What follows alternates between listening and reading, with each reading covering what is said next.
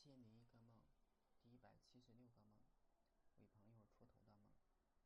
有天下雨，路上遇到朋友，他们邀请我入股他们的项目。其实我并不想参加，但是也不好落他们的面子。去到朋友公司以后，他们说要合影，摄影师在房间里，准备让我们在门口拍张合照。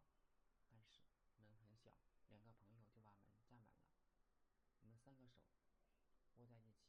我感觉这是在利用我，因为合影根本看不到我，我就离开了。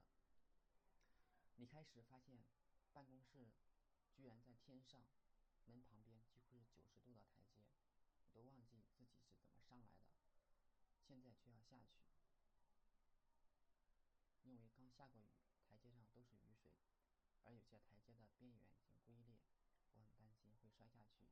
还好小柯跟我作伴，我看到台阶。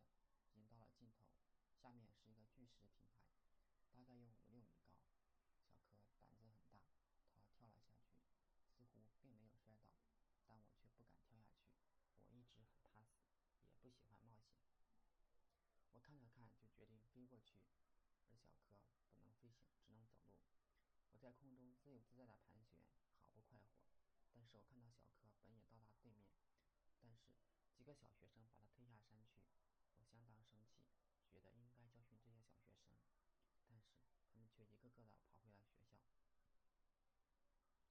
我看学校门口没有保安，就冲了进去。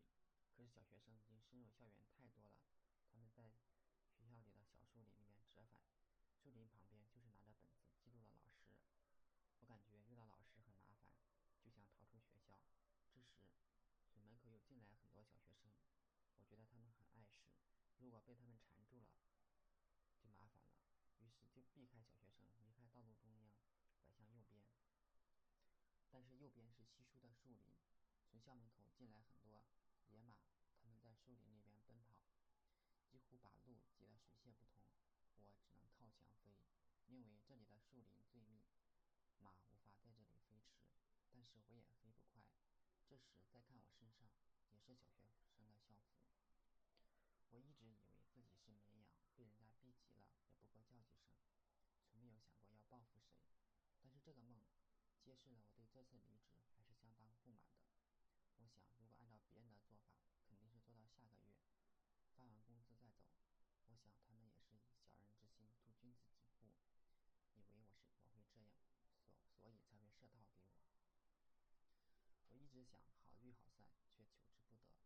我感谢这次人生经历。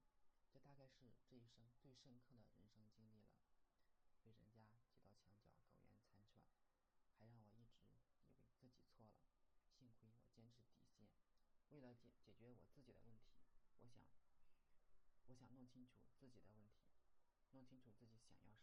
我总感觉要做点什么，说点什么。我去找高中同学聊天，我甚至去骚扰初恋，但是发现并没有任何帮助。别人并不明明白我想要什么，也不知道我要表达什么，而且我这么多年隐姓埋名，现在突然跳出来说我想跟你聊天，应该非常的突兀。于是开始学学心理学，看了很多人的回忆录，发现英雄所见略同，不同年代不同的人伤害别人或者是被别人伤害，正义总会迟到，始作俑者却潇洒快活。权力没有制约的结果就是种种暴行，最后使虐者被抛弃，沦为被虐者也令人